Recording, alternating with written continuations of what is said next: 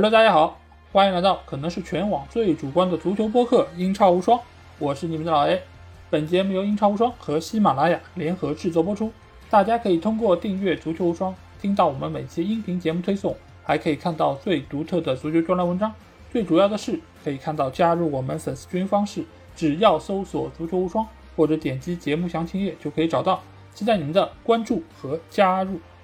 好，那这期节目我们来到了第十一期啊，终于是进入到了英超的上半区。那这次我们要来介绍这个球队。哎，它非常的特别啊！它有一个外号叫“葡萄狼”，就是这个球队尽管是一个英超球队，但是它的队内有相当多的葡萄牙籍的球员，所以它也是在英超中有非常独特的一个存在。那这期节目我们会邀请到的是我们的老朋友卢巴来和我一起来聊一聊这样一支拥有中资背景又在人员构成方面有非常独特特点的一个球队啊！那我们先欢迎卢巴出场。呃，大家好，大家好，我是丁字户卢巴，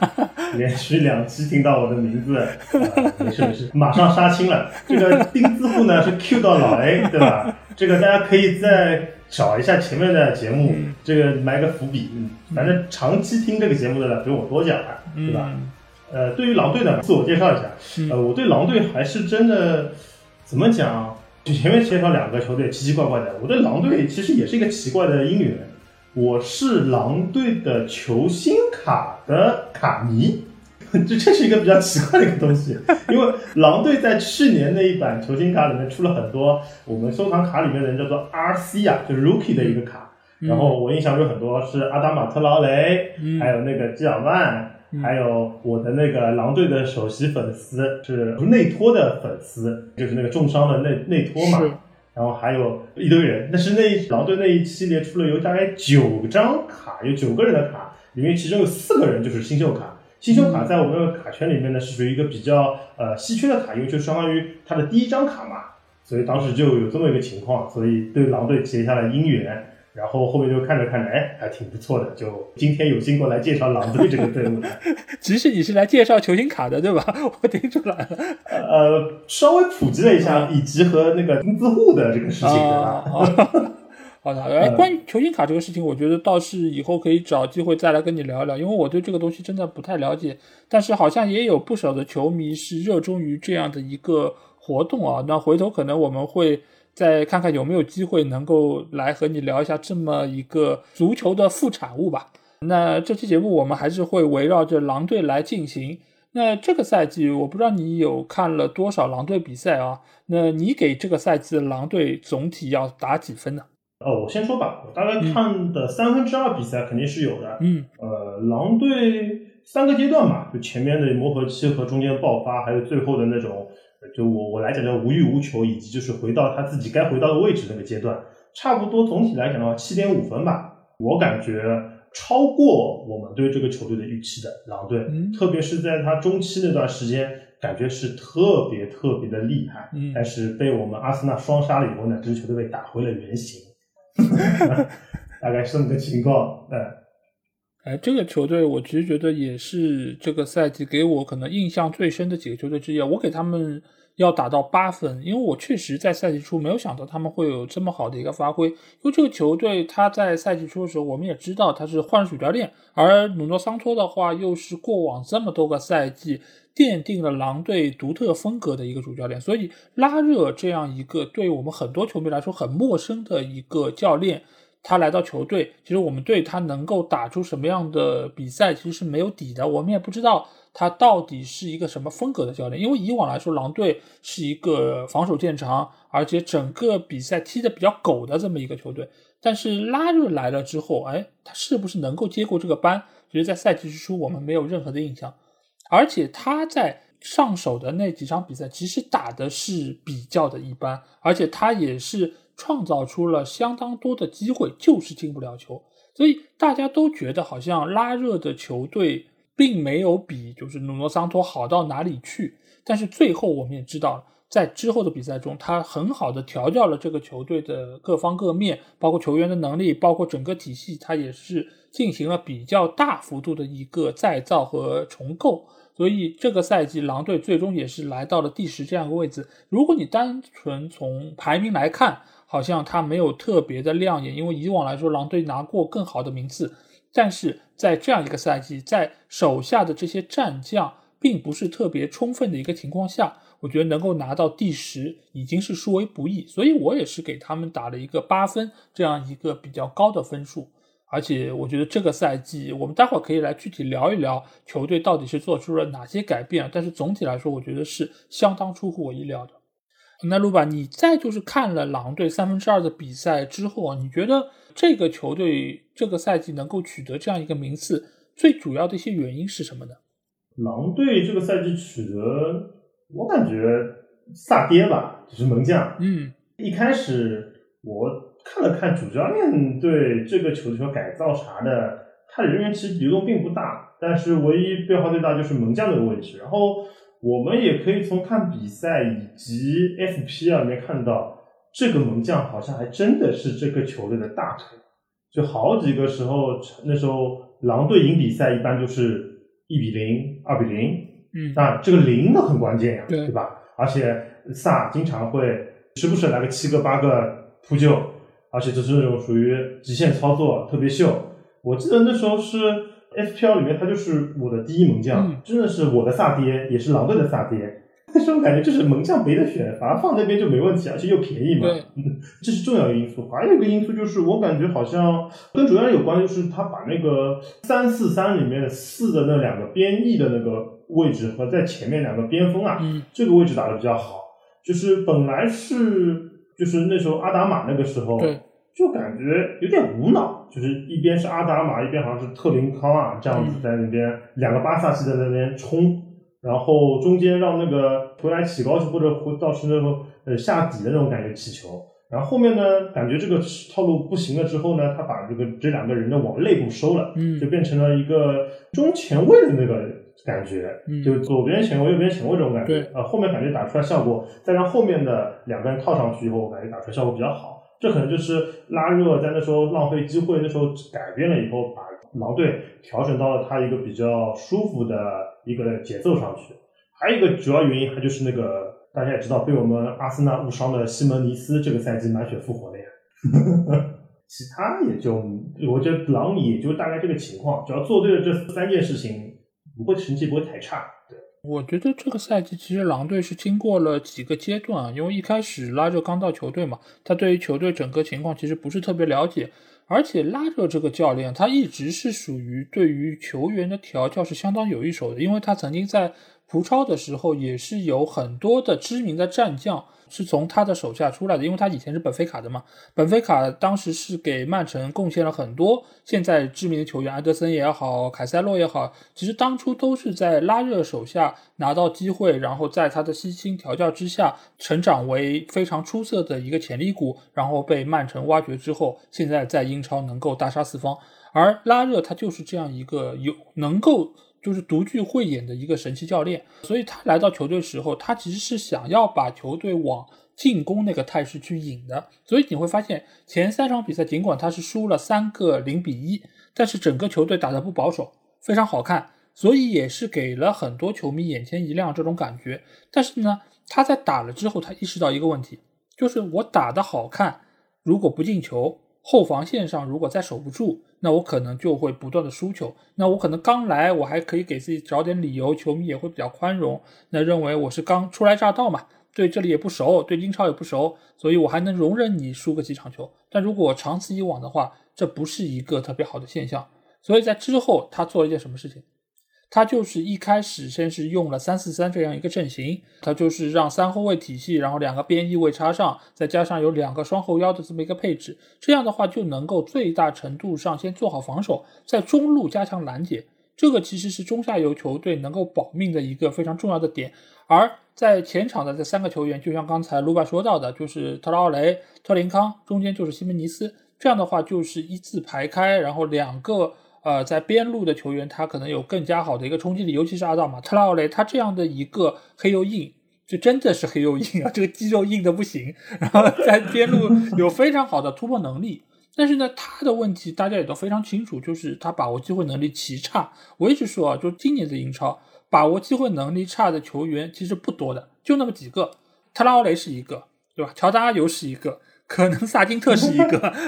就这种就是属于球喂到你脚下你就打不进这种球员。所以在那个时间阶段，拉热意识到，我如果在中前场。花这么多精力让他们去冲冲冲，然后但是最后把握不住的话，那对于球队成绩会是非常大的一个消耗。所以之后其实也像呃卢巴说到的，他把两个边翼位位置的球员往内收了，做成了一个三四二幺的阵型。这个情况之下，其实就让那两个球员能够更大程度上支持到中锋位置的劳尔·西米尼斯。所以我们会发现，劳尔·西米斯这个赛季，尽管他表现仍然是比较的一般，但是他还是整个球队进球最多的球员。所以这个也是拉热在之后战术上的一个变化。而在这个基础上，我们会看到这支狼队的防守就变得异常的稳固。这对于中下游球队来说真的是非常重要，因为。呃，我们看一下这个赛季表现相当不错的中游球队，比如说布莱顿队，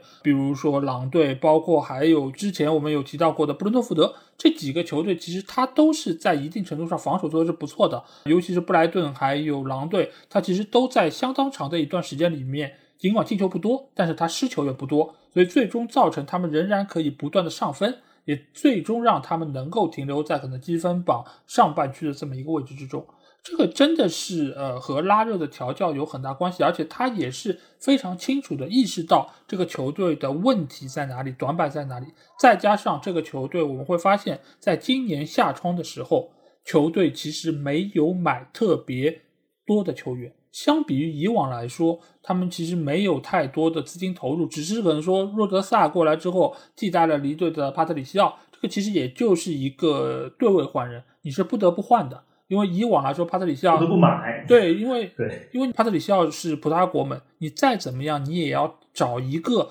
水平相当，甚至于是可能比他更胜一筹的球员来替代他。所以洛泽萨，我觉得只能算是一个平替，他不能说是呃狼队有特别大的投入。所以在这个时候，真的是非常考验拉热在执教上面的一个能力。那就是罗巴，你在看了这一个赛季拉热的表现之后，你觉得相比于前任教练，就是努诺桑托他的一个执教能力，你觉得这两个教练哪一个可能水平更高一点呢？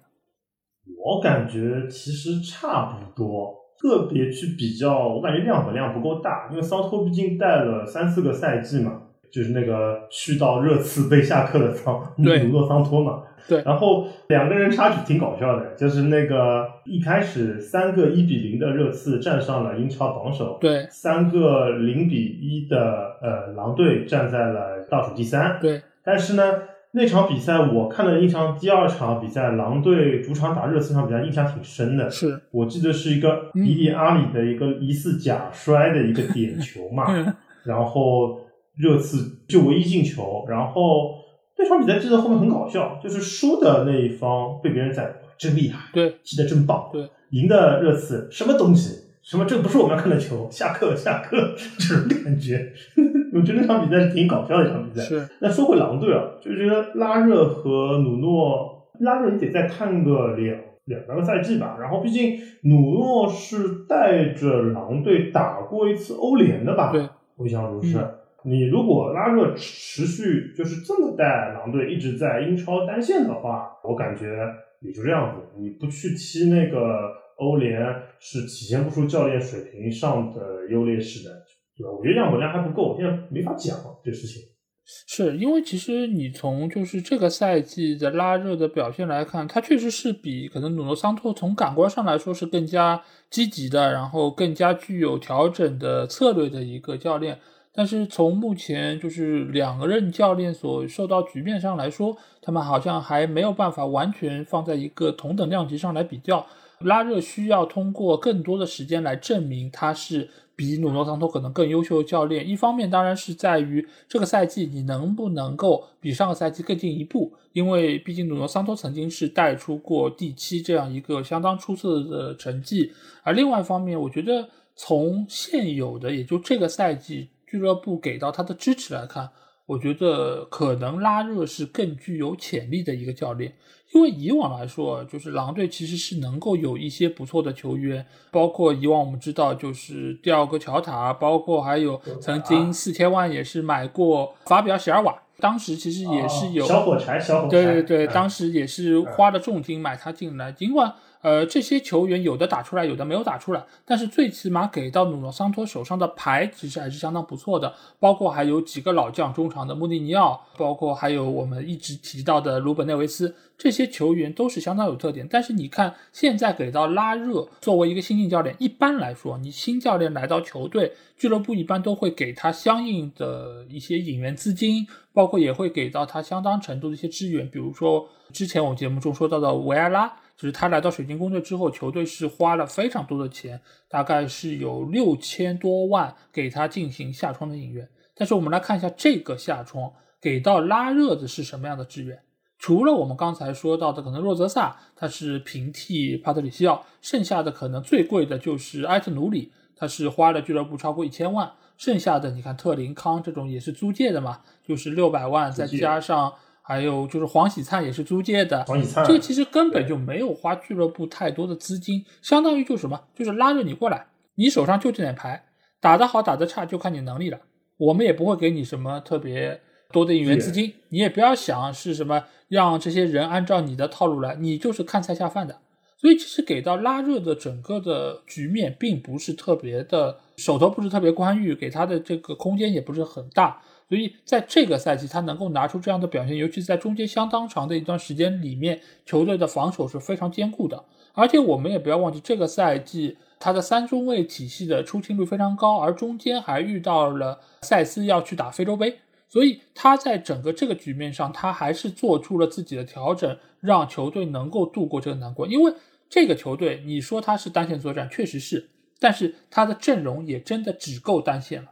你要让他去打个双线，或者多多打几个什么杯赛，完蛋了，对吧？你三中卫随便上哪一个，他都没有，就是更好的球员能顶得上来。他可能马上，呃，若泽萨就要开始忙碌了，就要各种高阶低档了。所以这个赛季，我觉得拉热还是体现出了他一定的执教能力。当然，我希望他能够在下个赛季拿出更亮眼的表现。因为我觉得他是有这个潜力在中间。以往他在本菲卡确实也是在很短时间里面就把球队调教的很出色，而且是拿到了葡超冠军，所以他是有这个水准在这边。那你觉得在这个赛季的整个这个情况之下，因为一开始他们是三连败开局，后面是一波非常好的提升，对吧？在这个中间是连续的拿到多场比赛胜利，那。在最后阶段，我们会发现他们又是出现了持续性的拉垮。那你觉得这个球队啊，就是这个赛季的表现，因为有一点点过山车的感觉嘛？你觉得在最后阶段，球队是他们的调教出现了问题呢，还是他们已经是有一点点想要收手、想要留力的这么一种感觉？就实话实说吧，嗯、他已经完成这个赛季的任务目标了。为啥我说？被阿森纳双杀呢，因为那两场比赛我其实都是那种凌晨起爬起来看的比赛，我全看了，我就感觉就是被我们拉卡泽特啊，嗯，那个莫名其妙那个球进了以后，就整个心气没了。就本来狼队哇那时候可牛了，大家喊的口号都是什么、嗯、要冲欧冠了，吓了一大跳要冲欧冠了，狼队要冲欧冠了，到最后发现只是啊，这就是场梦。梦结束了，那醒过来吧，那就该咋咋地。而且觉得合计的一个问题是这样子的，就是说这个赛季不是马上八月五号新赛季开始了嘛？对，间隔特别短，而且拉热过来你成功了，那他其实也挺珍惜这个工作的，嗯、那就大家在磨合啊、伤员啊，呃，我记得是内托回归，还有那个叫 Johnny 啊，卡特罗，嗯、就是那个那个也是也是那个对对宠啊回来那。说白了，不为了成绩，就是为了大家磨合磨合。下个赛季可能要好好发挥一下。毕竟一个葡萄狼，懂的，它是葡萄狼属性，嗯、对吧？它是葡萄牙的，把那些小妖啊什么的，我我是这么想的，就是说，C 罗可能是最后一届世界杯了，呃，然后后面这个葡萄牙队哪些人哪些人啊？我觉得狼队会出人到葡萄牙队去，而且大部分还主力。那这些编制什么的都要靠这个队伍来踢出来感觉的呀。那他就是继承了这种光荣使命嘛。最后几轮，而且还有一个关键节点是那个那场比赛，我不知道老 A 看了没有，就是踢利兹联那场比赛。纯纯的系统局。嗯，那比赛是真的不好说那两个字，但是真的不往那地方想。我我好像是那一场比赛是一场周五的深夜局，周六的凌晨局。我是看了那个利兹联的那个那场比赛的，我就感觉到我 WTF 了一下，但是确实蛮好看的。就那场比赛开始，就整个狼队就没没了，基本上就放假了。那时候就从那场比赛开始，就从那个三月十九号开始，他放了挺久挺久的假了已经。这啰啰嗦嗦，大概就就这个情况。总结了一下，就是狼队一共拿了五十分多一点，这个赛季。他但他是在中间的二十轮比赛中就拿了四十分了。按打赌的呀，另外剩下来的十几轮都是在那种被动的那种，就过打走过场嘛，对吧？因为这个赛季，我觉得狼队这样的球队，其实你要说他实力很强，我觉得真的也不至于，只是说教练在调教方面就是有自己两把刷子。但在最后阶段，我看了一下，他应该是七轮不胜嘛。就是最后七场比赛没有任何一场是获得比赛胜利，这个一方面是因为整个球队他的阵容也好、深度也好、技战术打法也好，其实已经是进入到一个就是最后阶段了。在那个时候啊，整个球队他可能也没有太多的一个精力再往上走一走，因为他的实力放在这儿，你要真的去拼剩下，尤其是在最后阶段。体能储备也到到了，对对，因为那个时候你想，就是他最后遇到这些，要么就是有些有保级任务的，那他对方肯定死拼；有些可能也是在最后阶段可能要呃争四的，或者所以那些球队他的对手相对来说是战意更足的，他们也是更需要拿分的。而对于狼队来说，他确实是到了一个无欲无求的阶段，而且他的板凳深度、他的球员能力也不足以让他们能够一直赢下去。而且一直以来，尤其是比赛进行到后三分之二的那个阶段，你会发现狼队其实他一直在防守方面花的精力是更大的。这我们刚才已经说到，所以他在进攻方面的贡献能力，在整个赛季来看没有得到特别充分的发挥。无论阿德马特劳雷在不在。他其实都是这样的一个不温不火状态。冬窗之后，呃，肌肉男去到了巴萨，整个球队连一个爆点都没有了，你更加没有办法指望他可以在进攻线上有更好的火力输出。所以在这个阶段之下，狼队其实能够有这样的表现，我觉得是能够在事先预料得到的，在预期里面的。而且另外一方面，我们也知道，就是这样一个球队，你真的要死拼拿到欧战机会，你下个赛季你怎么办呢？我不认为他们的阵容能够达得到去双线作战，因为有不止一个这种中游球队，因为拿到了欧战，最终下个赛季要沦为保级球队，要甚至于是真的进入到了降级区，去到了英冠都有可能会发生。西班牙人 对，但是这样的局面又是不是狼队想要遇到的呢？其实是不是的。狼队这个球队，你作为一个葡萄狼球队。你要做的就是让这些球员能够一直在英超展现自我，否则的话，门德斯来这个球队没有任何的意义。他不应该是要这样的一个结果。所以，狼队目前来看，他就是想要能够通过不断的迭代他里面的小妖，让他们上场，让他们展示自我。如果打得出来，那就卖掉换钱；如果打不出来，那你最起码给我留在英超，这个是他们的最低底线。所以，如果他们在前三分之二的比赛中已经拿到了四十多分，已经完成了保级任务，那在之后的这个阶段干什么呢？当然是让所有没有出过场的球员出场亮亮相，让每一个有潜力的球员。都上场发挥一下你最好的能力，所以在最后阶段你会发现，整个狼队他的技战术打法发生了非常大的一个变化，而且他的先发阵容也是出现了非常大的调整，而不像在中间的很长一段时间，他的主力阵容你闭着眼睛都能知道会上谁，你闭着眼睛都知道他会怎么打，因为这个是拉热在当时摸索出来战斗力最强的阵容，但是在最后阶段。他需要让每个球员都上场找找感觉，打一打，甚至于让所有的潜在买家看一看这个球员是具有什么样的能力。你需要有个样本啊。夏天的时候，门德斯要出去谈的，这个时候你连一个样片都拿不出来，你让他怎么去聊这个事儿，对吧？所以拉热在这个时候，他是需要满足一下头顶上大老板的这么一个需求。所以你会发现啊，好像球队打得很混乱。对啊，你好像感觉打得很混乱，你感觉好像呃拉热的排兵布阵，不知道在搞些什么。但是人家心里门儿清，对吧？非常清楚这个时候该干什么事儿，所以他最终没有去到欧战，最终输给了那么多球队。其实一切也都是在他的意料之中。当然，另外一方面，他也是在为来年打基础。为什么？因为来年他能够用的球员基本上还是这一批。今年你显然没有看到他队内有哪一个球员是特别特别出挑，像可能前几个赛季的第二个乔塔这样的特别优异的球员，没有的。所以他在夏窗大概率也不会卖出太多的球员，所以他在这个时候需要调配不同的打法、不同的阵容，以避免在下个赛季假如出现潜在伤病的情况之下，他知道哪些球员适合出现在什么打法之中。所以最后的这七场比赛。你可以说他没有获得任何一场比赛胜利，但是对于拉热来说，这七场比赛仍然是非常的重要和关键的。老 A，我这里打断一下，有一场比赛，呃，玩 FPL 的人都知道，狼队输给了曼城，嗯，但是成就了丁丁。嗯，那场比赛我还真的可以吹牛的，那一轮好像是双赛局，我的 Triple C 了德布劳内。光他一个人拿了九十分，感觉当时可以一个人可以战胜一支队。哎，以坐在这个节目上面来吹一波自己，对吧？啊，那人就是我，吹波 C 的人就是我，卢凡。嗯，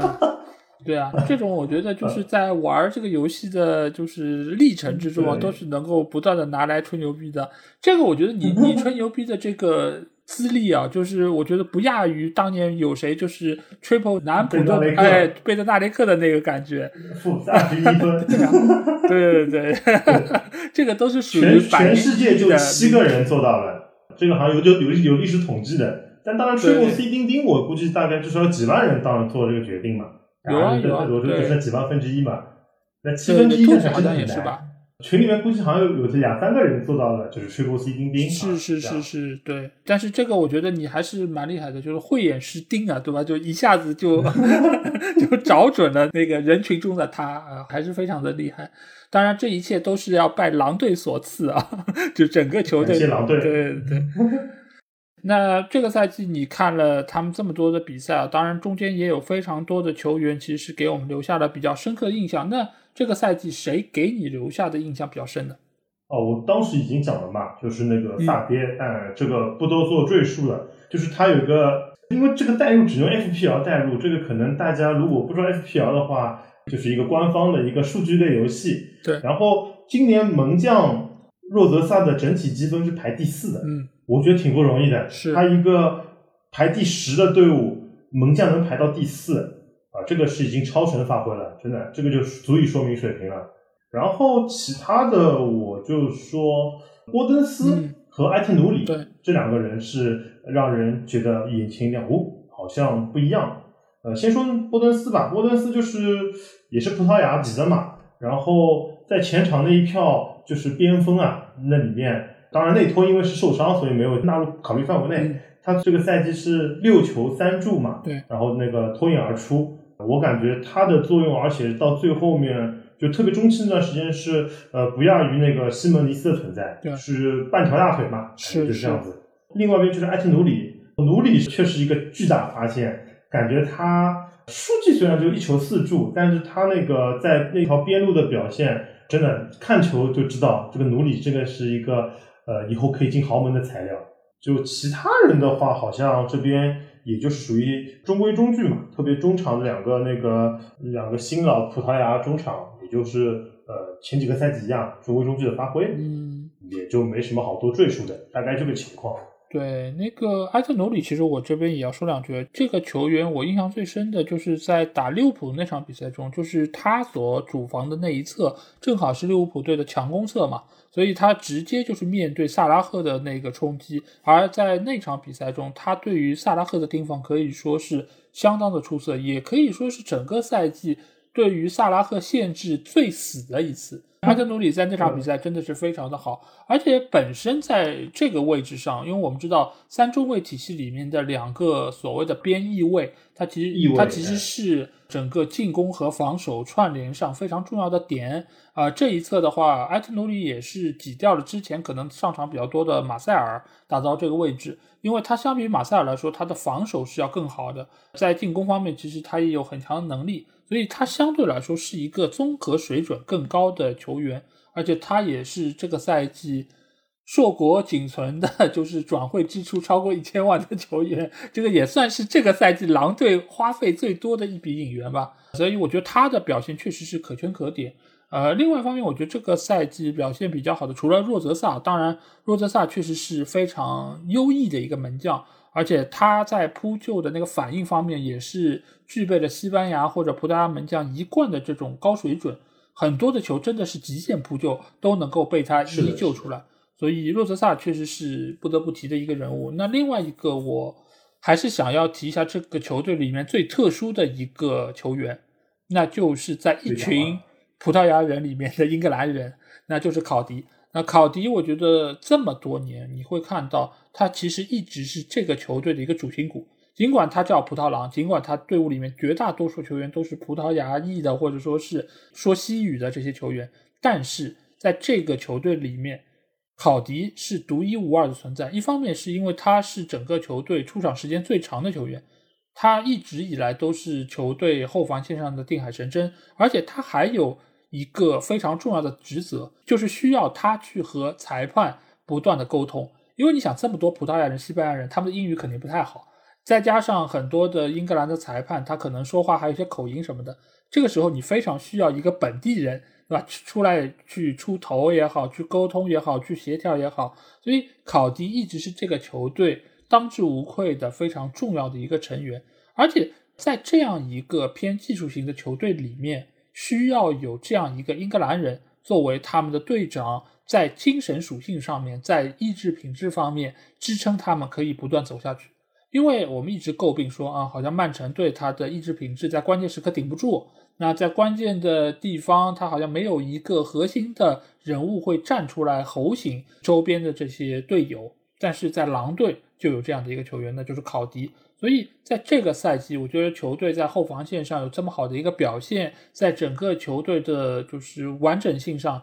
能够得到如此大的一个提升，都是和考迪在中间的一个作用分不开。而且他在更衣室里面也是具有非常大的一个话语权，所以我觉得这才是整个球队在赛场上的一个核心的人物。还有考迪的名场面，嗯。绝平切尔西，给英超争四故意增加悬念，属于绝对是属于最佳男二号、男三号这种，真的是就考迪那场球还蛮好看的，就是二比二切尔西的倒数第四轮还是第五轮嘛，是是是，印象中考迪一个头球，直接把那个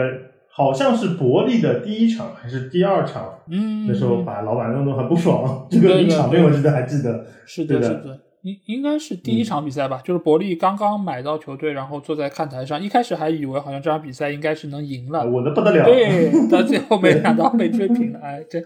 确实是那个印象非常的深，所以这个球队确实是有非常多就属于他的一个名场面，包括他也有非常鲜明的一些特色。那这个球队其实，在赛季开始的时候，大家都对于。特拉奥雷是有非常深的一个印象，那我觉得顺便我们就来聊一聊这个现在已经不在球队的球员啊。但其实我还蛮想他的，因为有他在整个比赛，你会觉得充满了激情，充满了荷尔蒙，而且好像冲击力也是能够破屏幕而出。呃，那你对于特拉奥雷这样的一个球员，你有什么样的评价吗？其实上一集就是纽卡也讲到这个类型的爆点球员嘛。对，我对特拉奥雷。其实无感，嗯，但是我觉得是狼队对它的使用上来讲，用的应该很极致了。对，就是说在英超这个强度里面，它的能力作用不是那么那么的明显。但是去了那个西甲降维打击，那是真的厉害。嗯，有，我记得好像去西甲没有涂油，还是人拉不住。对，在了英超，那个 baby oil baby 油得涂好了再上去，蹭蹭金光，确实很很有视觉冲击感。对，就别人上去感觉是踢球，他上去像散打的那种感觉，是不是？确实是大一号的一个，就是球场绿巨人嘛。嗯。但是我觉得特劳雷，如果一一开始不看资料，我都不觉得他以为他是巴萨出来的。嗯。这样子的人，以这样技术水平，感觉是巴萨留级啊，就是巴萨结业的，只是这拉玛西亚结业的啊。就是这一类球员吧，我感觉特劳雷是属于这一类球员里面身体最棒，但是属于球感最差的那种人。确实很有个人 IP，但是说实在的，前几个赛季好像，特别是打上个还是在上个赛季打那个曼城，那个是名局嘛，对，就是特劳雷一个人抱一条边，那个是真的挺挺厉害的。但到后面慢慢的被人被在英超被人研究透了以后，就如现在在西甲一样，就好像就没那么那么那么的厉害。我是觉得这样一个球员啊，你说他厉害吧，肯定不厉害，对吧？就是你但凡是对他的个人特点有所了解，你派一两个球员过去对他区域防守，那他的威力其实就是大大减弱。但是这样的球员在场上，我觉得最大特点是什么？就是好看啊！就这种爆发力，这种肌肉，对啊，就是你每一场比赛你都很期待，你知道吧？就是看他能够突破几个球员，看他能够爆对方一条边，看对方。就是那些球员无奈的那些眼神，看着他的背影，就是过去。所以每一场在就是有特拉奥雷的狼队比赛，我觉得是非常好看的。而如果没有他，或者说他没有上场，我会觉得整个比赛好像少了点什么。但是老爷，我反过来讲，其实我更喜欢特拉尔雷，就是后面替补那段时间的那个狼队，可能你在球队上升期里面就。那个边翼位和那个边前卫两个人的结合，就是这两个人二过二甚至二过三这种配合打得特别漂亮。那段时间有这种感觉，而且那个中锋西门尼斯也不是那种拿着球就射门啊，还是很很喜欢做球的。有段时间的狼队其实还挺好看的，就他他就是那种反击流嘛，对，就球队中圈领出来了以后，两个边再做做文章，然后打出来东西还有没有蛮有内容的。是，就是特劳雷那种，就是感觉就是纽卡的马克西曼嘛，球给他，然后我们后面鼓掌就可以了，大哥。真牛，大哥您休息一会儿，对吧？我们先防守一会儿，你存会体力槽，等一下你再秀一波，就这种感觉，就有点失去了足球，就确实很有观赏性，但是足球的团队感就失去了。我可能我是比较喜欢团队竞技的那个层面的感觉。是是是，对我同意你说的，所以我是觉得什么，特劳雷就应该在最后可能二十分钟、三十分钟让他上去冲一冲，在这个时候吸引对方的防守兵力。再让他能够把球传出来，给到中路的几个球员，不需要他做太多动作，硬解。对，所以这个时候其实教练要做的就是让他知道你把球带完之后该干什么，而不是说动不动趟过一两个人，感觉哦嗨了，然后直接在外围就射门。哎，但是你别说他的射门其实也蛮有特色的，就是他基本上都属于那种爆射。对吧？有一点点我们小时候看巴蒂的那种感觉，当然他的射术比巴蒂要烂多了，但是 但是那感觉，但是那感觉不错啊，就是外围都是爆射，包括他有好几脚打中横梁，包括立柱的那些射门，你还记得？我都感觉整个这个门柱要被打折了，那一脚过去，他的感觉就是上港胡尔克嘛，嗯，差不多就这种感觉。对呀，就胡尔克当时踢球也是。胡尔克不过比他就是拉，胡尔克远射比较好，就是拉一脚一脚远射那个那个任意球啊定位球都是主罚，嗯，然后那脚准度也比较高。他特劳雷呢远射肯定不好，不然他老早这个结合他肯定留在英超了。他就喜欢就是突好了以后到了那种在二十米内那一脚咣很劲爆的远射，但是胡尔克喜欢在二三十米中间的这种操作，甚至更远的那种远射，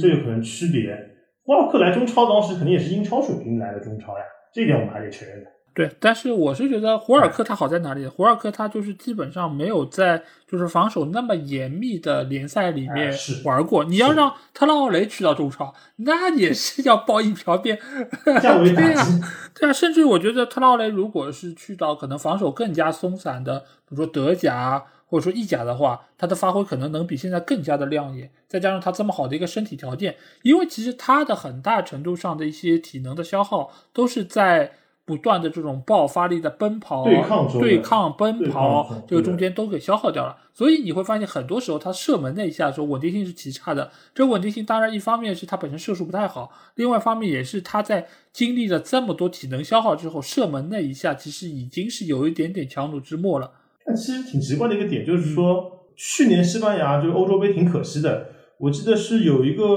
加时赛的时候，我个人认为就是您说的加时赛后面，特劳雷在那边热身跳蹦蹦跳跳准备上场了。对，这时候突然间一个后防线球员伤了，哎，他没上去场，那一下就最后输给了意大利，然后就挺可惜的。我感觉那段时间特劳雷上去了，真有可能意大利防不住他的，要么呃他应该不会假出来，就是进去冲点球啊也好，搞点定位球，主要能战术出来，别人休息他看戏嘛，别人插腰他来突破嘛。但但是我觉得今年世界杯上，如果特劳雷呃下窗去一个球队培养半年状态，我感觉世界杯上感觉西班牙有戏带他的话，二十六人嘛，今年干嘛不带呢？对吧？其实一直以来呢，特拉奥雷都是属于西班牙的一个骑兵，就是在打不开局面的情况下，让他上去冲一冲。但是其实路易斯恩里克也很清楚，就是他的缺点也很明显，就是他如果一枪没有打中，那他的这个。一个是后坐力比较大，对吧？就是对于本身的伤害很大。另外一方面呢，就是你在填下一发炮弹的时间会比较长，所以呢，就是你真的让他冲，你要么就是进球，要么就是能够终结这个比赛，要么呢，你就就是最好缩短他上场时间，否则的话，整个球队会被他所拖累。所以一般来说，我能够给他上场时间，也就是可能十来分钟、二十分钟，或者说是对方的体能出现明显下降的那个时刻。可能上他会好一点，我相信路易斯·里克也很清楚他的这些特点，带着他只是为了以防万一。印象中是就是一八年世界杯，就摩洛哥的，就那时候打哪个队我忘了，反正那一场比赛我看了真的视觉爆炸，就那一边就感觉他就是这边就是就这个就是走廊，就是我的走廊，你也别防我，你防也防不住我，就这种东西，对对，世界杯上给球迷一张名片的感觉挺好的。就特别是那种什么小组赛第三场这种就是无关痛痒的比赛的时候，就是秀嘛。那时候就是就更多的是秀，不是场比赛了。那段时间就蛮有意思的。对，其实我觉得像这种样子的球员，就是个人能力非常突出，而且踢球又非常好看。无论你是技术好，还是爆发力强，还是力量大，或者说肌肉比较丰满，这个我觉得都是能够作为球员非常好的一个特点。而且对于很多的可能非资深球迷来说，这个是一个非常吸睛的一个元素。所以在世界杯上，我觉得这个也是非常好的一个卖点。不过，我觉得路易斯安里克不会买这个账，应该给他上场时间还是比较有限。不会，恩里克这么轴的人不会给他机会的。对对对，是。那就让我们说到了那个特拉奥雷嘛。那你觉得特拉奥雷在冬窗离开之后，给狼队是有比较大的一个损失吗？还是有他没他没什么区别？其实还好吧，特拉奥雷的离开让黄启灿好像站在球迷眼前了，当时也没觉得很特别怀念他。就记得那时候黄启灿做了很多事情，就是另外一种风格特拉雷，但是就是很实用嘛。那时候有段时间挺大腿的，助攻啊、进球啊，就那一下就维持住了球队的进攻线的那个基本面嘛。到后面就好像大家都不再讨论这个点了，反而倒是在他去巴萨表现的好了以后，怀念的是巴萨那个特拉雷，不是狼队那个特拉雷。对，因为其实特拉奥雷主要也是在狼队的表现没有那么的出色，而且特别是这个赛季，就这个赛季前面的前三轮太失望了。而且就是你会看到这个上半赛季特拉奥雷总共也就进了一个球，而且在很多的比赛中都是浪费了大把机会。原本可能他的单刀或者说是他把握机会能力再好一点，我记得是有一个名场面吧，他突破了最后。就是面对门将，就大家因为基本功嘛，就搓一个圆角嘛，门将圆角，他把那个球搓的很离谱。就门将防他的时候给他那个角度还挺好的，就是挺好搓的，但他就是搓大了，而且搓的那种就特别维尔纳的感觉。但是你会发现，这个名场面其实也不是很明啊，因为每一场比赛基本上都会发生一次，所以对他来说，这个属于基本操作。嗯，啊，对，基操五六了。对对对对对。那你觉得就是这个赛季除了特拉奥雷，我们不去说他，剩下那些球员里面，你觉得谁的表现是比较让你失望的呢？特别失望的，呃，萨梅多吧，感觉就是，因为本来就入选葡萄牙国家队了，感觉这个首发怎么地靠点关系都能够稳得住，后面他好像就是，我那时候记得 FPL 还持过他，感觉他就是稳稳的会有一席之地，然后靠着那个萨跌高阶低档啊，能混个零分什么的。到后面发现他上上不去了，嗯，这就是这就很失望的地方嘛。进攻线上好像特林康可能有点小失望，但是毕竟他也租借的，然后在巴萨那个发挥就感觉软软的，对，还好吧。就主要就是萨梅多那边，然后其他人就谈不上失望，就是感觉就达不到预期，只能这么讲，对吧？嗯嗯。我觉得主要我这边失望的还是在锋线上吧，一个就是劳尔西米斯，因为这个球员我们知道他以往的把握机会能力非常的好，所以作为整个狼队最大的就是火力输出点，他每个赛季能够进多少球，其实直接决定了球队能够在怎样的一个排名上。尽管这个赛季他还是球队进球最多的，但是他只进了六个球，六个球还有点球什么的。对，但是就在一个中上游的球队里面，其实这个。表现是比较惨淡的，而且他是基本是整个球队唯一的输出点。尤其是在经历了上半赛季可能黄喜灿或者说是特林康的表现之后，在后半赛季基本上都是围绕劳尔西门尼斯来作为核心的。西门尼斯有个点是，他毕竟被鲁伊斯搞了那一下以后，好像整个赛季在适应中，强度啊什么的有点不敢，特别投球的时候好像没那么那么的拼，而且他现在就是有点更偏向于这种菲尔米诺的感觉去秀，就是给人做球啊那种感觉，不是去做那个终结点，有这种感觉。对，因为那个伤病确实对他是非常大的一个影响和打击了，影差点影响到生命对对，但是你作为一个就是还在踢球的球员来说，而且你是球队唯一的可能正印中锋，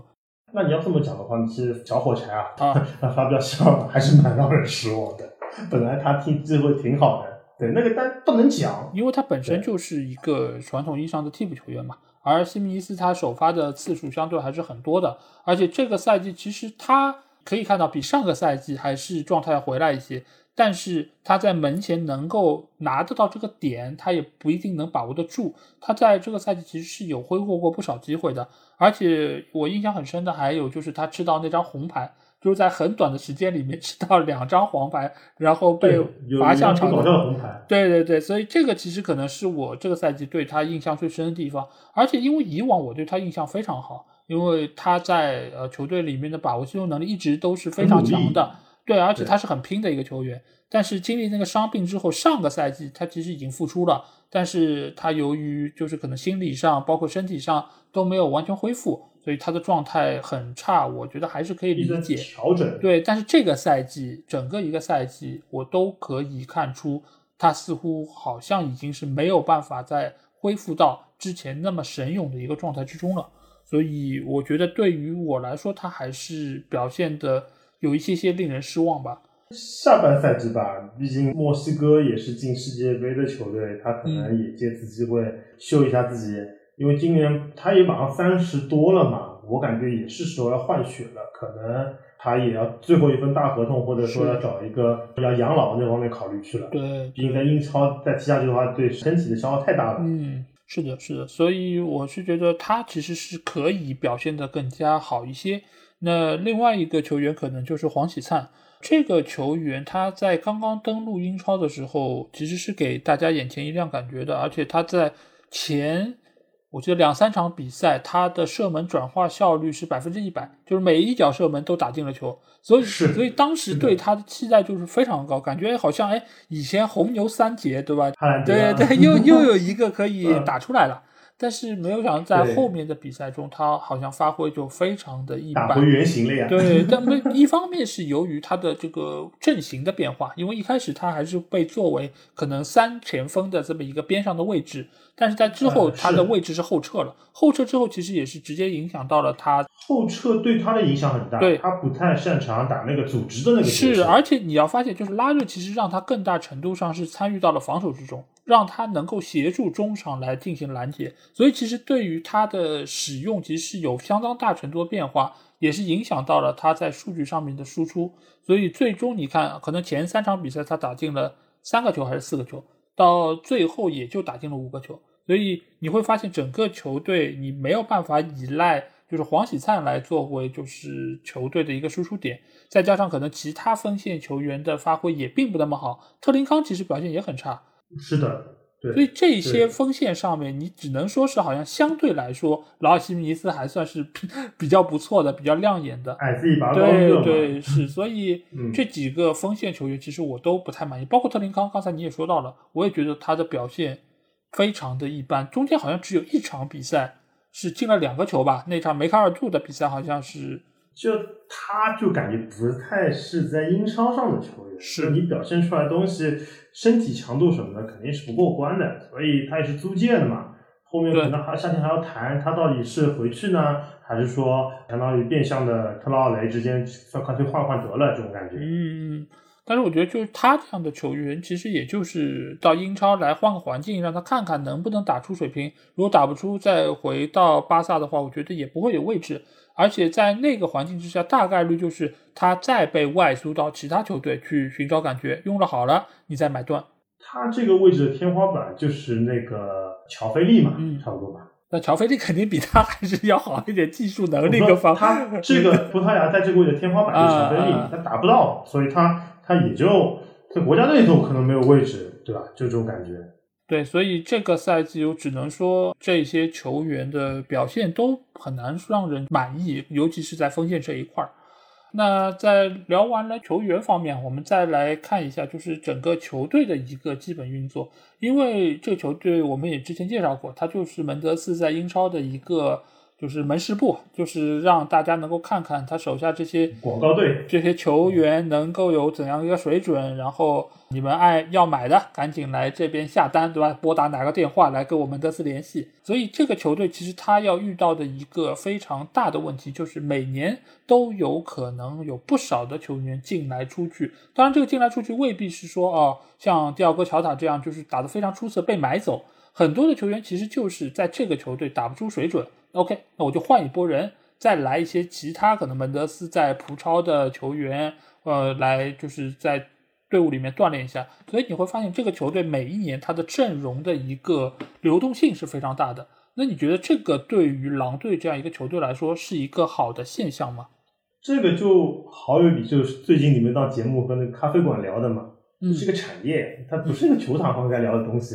就是让几个队之间把合适的人放到合适的位置上，然后打出身价再卖掉嘛。他几个也是，我记得他那边就。葡萄牙有个队，然后西班牙那边是那个叫什么瓦伦西亚那边，反正就是倒来倒腾来倒腾去嘛，就这几个地方。然后英超这边呢，我感觉狼队因为一个是那个不是门德斯完全说了算的地方嘛，因为还中资啊什么的，然后再加上英国的对这个管理好像比那个两个牙那边要稍微好像严格一点。然后狼队但这个风格呢，嗯，现在成绩还有，但狼队好像没听说过在青训那边，就特别是英国，就是说。户口本这个事情上面，我不知道他们是怎么解决这个问题的，这个是挺好奇的。所以估计他们会没办法，一定要去买那个强队的那些户口本。挺好奇一个点就是，因为我我我本来也不是什么狼队的特别铁杆的球迷，所以没有去研究过这个问题。但看这个名单，总感觉首发的人里面没什么户口本，那肯定户口本藏在替补里面，那就大家都懂了呀，对吧？这户口本的作用嘛，就是说白了，变相的以前有二三的感觉啊，拿上去换下来的人嘛，对吧？狼队对本土社区来讲，这个队伍还是 OK 的，但是对社区青训好像狼队这一块新闻也不多啊，冒出来人也不多，就这个感觉，他可能就是另外一种玩法，跟英国的那种玩法不一样的一个队伍。这个主要其实还是看球队你到底要什么，就是呃，你作为门德斯对于这个球队的参与程度，我觉得是非常深的。这个不是说他没有决策权，也不是说他是一个中资的球队。在球员的买卖以及整个引援的思路上面，门德斯是具有绝对的话语权。在这方面，如果球队它没有流动，我觉得反而可能是一个问题。因为你作为一个黑店也好，你作为一个就是需要卖出球员的俱乐部来说，你球员没有流动，那说明什么？说明你生产出来的产品卖不掉了，滞销了，一滩死水。对，那对于球队来说真的是个灾难，因为它就是需要人员可以流动起来。而这方面遇到的另外一个问题是什么？就是你的整个球队的成绩是很难能够得到保证的。这个其实另外一方面也是卢巴说到的，就是他对于本土社区的青训也好，球迷的连接也好，我觉得是脱节的。因为我们知道，呃，所有英格兰的球队，包括英超球队在内，其实和当地社区的联系是非常紧密的。它需要和社区有非常多的连接，包括很多的公益事业，包括很多球迷的交流，包括还有相当大程度的，就是要来自于本土的青训的这些球员的容纳。但是葡萄狼在这方面做的就非常的差，因为他的。很多的青训的青训球员是来自于葡萄牙，因为都是门德斯的手下，包括还有很多巴西的、西班牙的，所以在这方面你可以看到，他和本土的社区连接是非常脱节的。这方面我觉得是一个潜在的问题，但是这一切我们也没有办法能够采访得到真正的本土的狼队球迷，我也不知道他们是怎么来看待这个问题。但是我设身处地的想一下，我并不觉得。他们会认为就是成绩好，一切都 OK，因为这个可能只是我们远东云球迷会比较多有这样的想法。但是对于整个球队来说，这个考验一定是很大的，而且这个考验更大程度上是反映在教练拉热的这个身上。如果球员的流动非常大，而且很大程度上来的球员未必是我教练急需的，那这个时候球队的一个成绩一定会有很大程度的一个下降。而这个时候能不能让球员打出身价，能够呃以一个很好的价格卖出去，这个又是给到了拉热很大的一个考验。所以这样一个球队，我觉得是一个说难听点有点畸形吧，因为这不是一个正常的。俱乐部球队该有的一个样子，因为我们也知道，正常的球队应该是什么？就是你有本土的青训，然后通过他们的努力打出来之后，反哺到球队，然后球队在成绩上有所提升，然后再反映到就是资金上不断的有收入增加，正向反馈。对，然后再和球迷之间有非常好的互动，这个才是一个正常的好的俱乐部该有的状态。而狼队一切的一切好像都没有和这些有所连接。那我们刚才也说到人员流动，这个中间肯定是有一个人的名字是要被反复的提及，那就是门德斯。那你觉得门德斯如果是作为这个球队的一个核心人物，他在操控着中间的很多的人员买卖，那狼队这个球队它存在的意义又是什么呢？在你看？我记得看到一篇报道，还是是那 Q 一下那个有台橘猫那边听到的一个节目，门德斯好像是中资啊，是复兴啊。就是跟门德斯聊，是这样一个足球架构的一个关系，是以门德斯经纪人为核心来作为这个球队做些很多决策啊什么的。就是一个是扩大自己的复兴品牌影响力，另外一个就是说，就是小本经营的这个理念能持续下去嘛？好像当时是聊的比较投机，才有了复兴对狼的投资这一件事情。那门德斯在英国这个状态下，只要不过分，门德斯还是可以的。比方说，现在是狼队成绩啊什么的，基本盘还能稳得住的话，那一个球员，比方说两三年能开发出一个好的球员，能通过这个球员来迭代掉能有青训的成本啊，还有那个教练也现在都是属于一个可以挖的项目呀。努诺不是也被热刺挖掉了吗？那现在也是属于可以可售项目嘛？那其实门多斯对于那个足球，他至少我个人认为他比拉伊奥拉更正向的反馈吧。大家最近看了那个博格巴那个纪录片，你就感觉到，我去，怎么可以这样子，对吧？但这种门德斯带出来的球员，我感觉还是属于我们传统价值观上比较认可的吧。别的我也没什么了。说真的是足球，毕竟这个已经不可能脱离于资本了呀，所以大家对这个问题只能用正面去看吧。你去完全排斥这种感觉也没意义。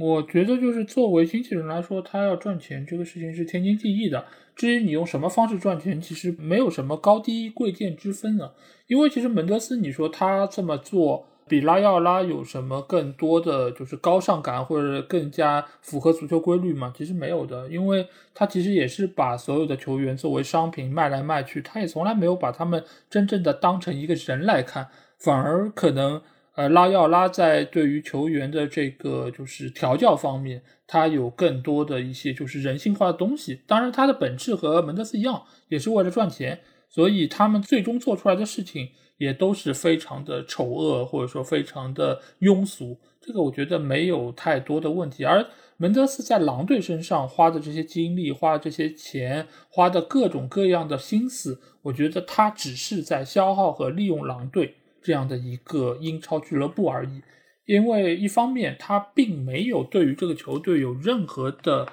热爱，因为他要做的只是让自己手下的这些签约的球员，让他们有一个舞台能够展示自己。至于这个舞台最终是秀了是烂了，跟他没有任何的关系。他所有的目的只有一个，就是让自己的角儿在这个上面演出的更加的出色出彩。以至于让他们可以卖出一个高价，所以这点上来说，我觉得是门德斯在利用狼队，而狼队最终他会取得怎样的一个情况呢？就是你会发现名次也不重要，在当地社区里面的口碑也不重要，长期来看整个球队的上限也不会很高，最终的最终只是门德斯手上的这些人被不断卖出去之后，他觉得狼队这样一个球队。好像没有在更多的可利用价值的时候，他就会把它卖掉，或者说我不和你合作了。因为门德斯他和狼队的合作关系是顾问的关系，他其实只是通过中资，也就是复兴这样的一个资方来作为他能够在球队里面具有话语权的一个方式。所以这点上来说，门德斯他要退出其实是非常容易的。他可以说我不和你合作了，或者说我不再用这些球员在狼队效力来作为理由，他就可以和狼队撇清关系。但是到时候你能够剩下的狼队是什么呢？一地鸡毛的一个球队而已，整个球队完全都不在球迷的一个影响之下。所以我并不认为门德斯这样一个人对于狼队有任何的好处，而狼队对于门德斯，我觉得可能相对来说才是更加重要的，因为这个是他走出葡萄牙，来到英国，来到更多国度的一个跳板，甚至于在之后，他会以狼队作为一个样本，再去更多的地区买球队，去到更多的地区来实施他的这种所谓的推销的一个行径。所以只能说门德斯是一个非常聪明的，也是一个非常会包装的经纪人而已。所以总体来说，我对他也并不是有特别好的一个好感。那既然我们刚才说到门德斯，肯定也不得不提一提复兴，也就是这样的一个中资的一个背景啊。那你觉得中资在这个其中对于球队是有明显的帮助和提升吗？其实我自惭惭愧的讲，要不是吴磊，我对狼队是个中资球队其实没概念。就以前不是有段时间吴磊要去哪里，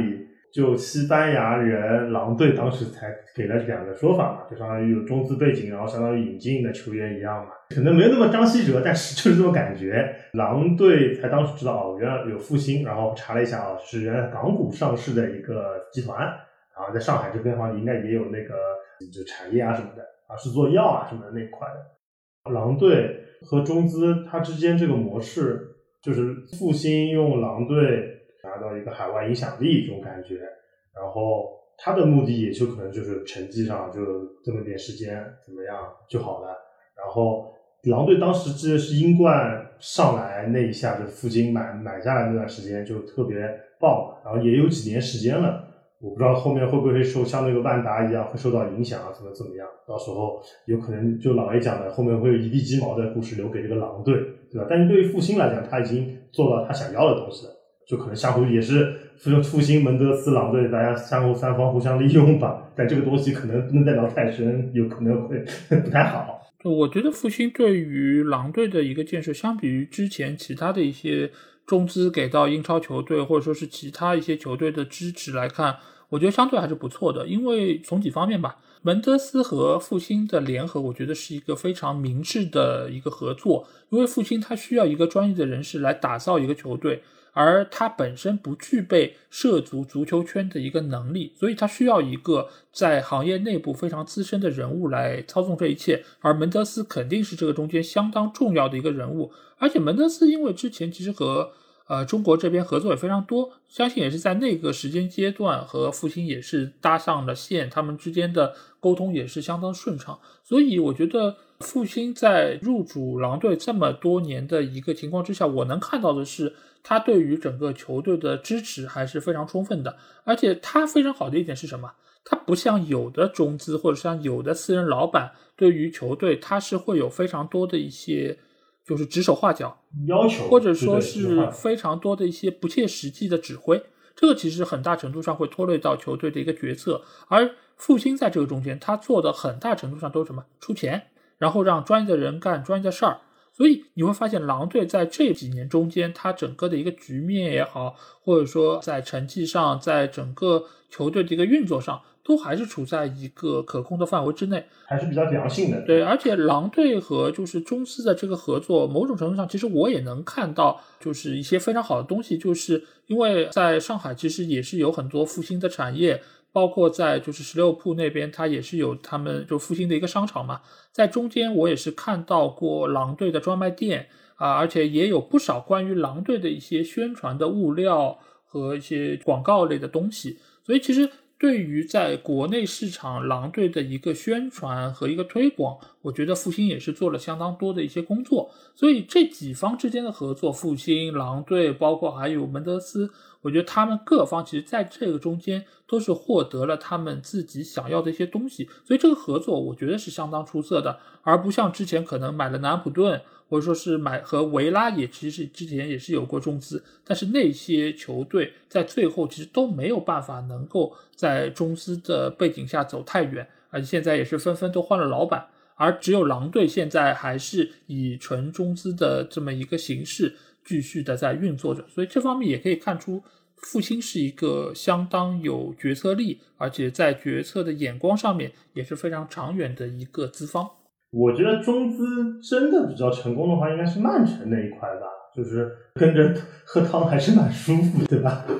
但这个只是资方中的一小部分，对这个决策权也不在小股东，小股东，就是说纯纯中资球队，确实是狼队，就目前来讲的话，应该是最良性的一个纯中资球队吧。嗯，可能是这个状态，是是，或者影响力最大的这种，对，是。好，那我们接下去来展望一下狼队的下赛季吧。因为其实我们刚才说了一些狼队潜在的隐患，包括他在人员架构上面的一些动作。那你觉得下个赛季狼队在哪些方面做出调整，能够让球队更进一步呢？我有种预感啊，下赛季上半赛季肯定是要为了葡萄牙服务的。那就意味着狼队可能就是世界杯那些球员嘛，嗯，会有更多的出场时间。毕竟一个整体要捏合嘛，所以可能大家不能去看他成绩怎么怎么样，就要看那些人在找状态这种感觉。然后我觉得狼队不会走得很远，就觉得可能也就今年这个成绩，他会受世界杯的一些影响，到时候球员状态什么，因为毕竟狼队去征召的人还挺多的。你像黄喜灿肯定要去韩国，然后西门尼斯肯定要去墨西哥、葡萄牙、西班牙都有点，对吧？就到时候真的回来以后状态怎么怎样的还不好讲，我不太看好，比今年成绩更好，就差不多这个状态吧。我是觉得明年的狼队应该成绩会比今年要差，一个比较大的原因是什么？就是你会发现现在的狼队，他每年能买什么人，加强阵容、弥补阵容、提高水准。完全不是由主教练说了算的，而是看门德斯给你什么菜，或者说你提出需求的情况下，门德斯看要求来给你上菜，满足要求也好，满足不了要求也好，就这些人爱用不用。所以其实给到球队的一个提升，就不像其他的球队那么的自由，就是说我要谁你就给我谈，我花钱给我买，这个去教练是可以提出要求的。而在这边拉热不具备这个能力，所以。整个球队，他真的要说有绝对意义上提升，我觉得也很难。所以这个时候，可能他的成绩就不会有太大的一个提高。而且，我觉得如果你说真的要啊，在哪方面做出弥补，我觉得可能三条线都需要弥补。但是，可能最需要弥补的还是在锋线，因为锋线现在来看，他缺少一个把握机会能力的好手，而且在整个中前场的一个就是进攻的梳理方面，以及整个就是进攻的威胁性上面，其实都是有比较大的问题。而且我们在看到球队进入到最后的那个阶段，他在中场的一个调度，尽管你还是有啊内维斯或者穆蒂尼奥，但是到了明年他们又老了一岁。呃，尤其是穆蒂尼奥，他的岁数已经非常大了，在这个程度之上，你能不能再给球队创造出那么多的进攻机会，其实都很难说。所以球队需要在中前场进行相当大程度的一个引入，但是我可以预见到的是，门德斯能够给球队带来的球员，绝大多数还是在葡超有一些些发挥的小妖，就比如说这个东窗来的西基尼奥。你可以看到西西尼奥在边路的带球是不错的，他有一定的就是脚下活，包括他也有一定的传球身体素质、传球能力。但是第一，他的身体还是比较瘦弱，他对于整个英超的适应，包括对抗方面的适应，还是有待加强的。而且在这个层面之上，他很难能够引入一些即插即用的球员，因为门德斯他作为一个就是经纪人圈内的大佬，他一般来说肯定。纳入到这个球队的都是自己门下的人，因为否则的话，他需要俱乐部去花钱买其他经纪人手下的知名球员，那对于球队的资源就是一个极大的消耗。复兴集团肯定也不愿意这么干啊，所以对他来说，只能说是拿一些可能凑合用的球员来对付一下。所以更大程度上还是要看拉热能够怎么调教好这个球队。所以长此以往，我对于他的期待只能是名次不断的下滑。下个赛季我对他们预期可能是在十三名左右，因为在之前几期节目我也有说到，不少的球队在今年其实都有相当不错的调整和引援，包括维拉，包括布伦特福德，包括其他一些球队都有在明年能够更进一步的潜力，包括还有布莱顿和水晶宫。而狼队在这个方面，我不认为他们能比刚才我提到那些球队做得更好，所以我觉得他们应该会比今年的成绩还要有所下降。那老艾，你感觉 Q 到了那个狼队和布伦特福德嘛？这两个队伍会不会成为？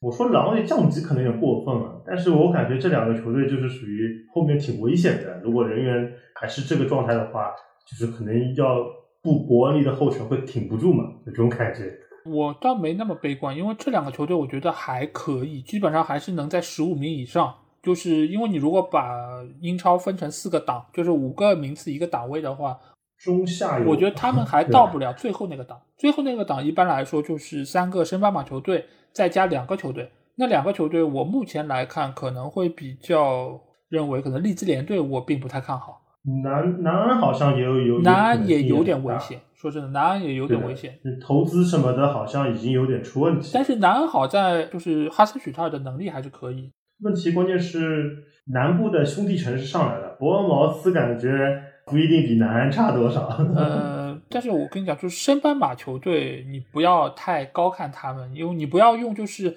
英冠的水准去就是高看他们在英超的表现。对对，所以基本上。就是升班马球队，你能够有一个像布伦特福德这个赛季的表现，已经是很不容易了，相当炸裂了。所以在这样一个层面上，我觉得加上三个升班马球队，还有就是利兹联队，包括南安普顿，可能会是最后五名的一个有力的竞争者。而对于我们今天提到的狼队啊，或者布伦特福德啊，包括水晶宫啊，其实这些球队都是能够有机会再往上面去一去的。现在你看。英超二十个球队能进前十，就是已经对这种小投入球队有最大认可了。对呀，是啊，在这高手云集的局里面，你首先你得保证跟前面的七大高手不怎么输，还要还能叫相对的虐菜啊，这个水平真的蛮高的，还不容易的。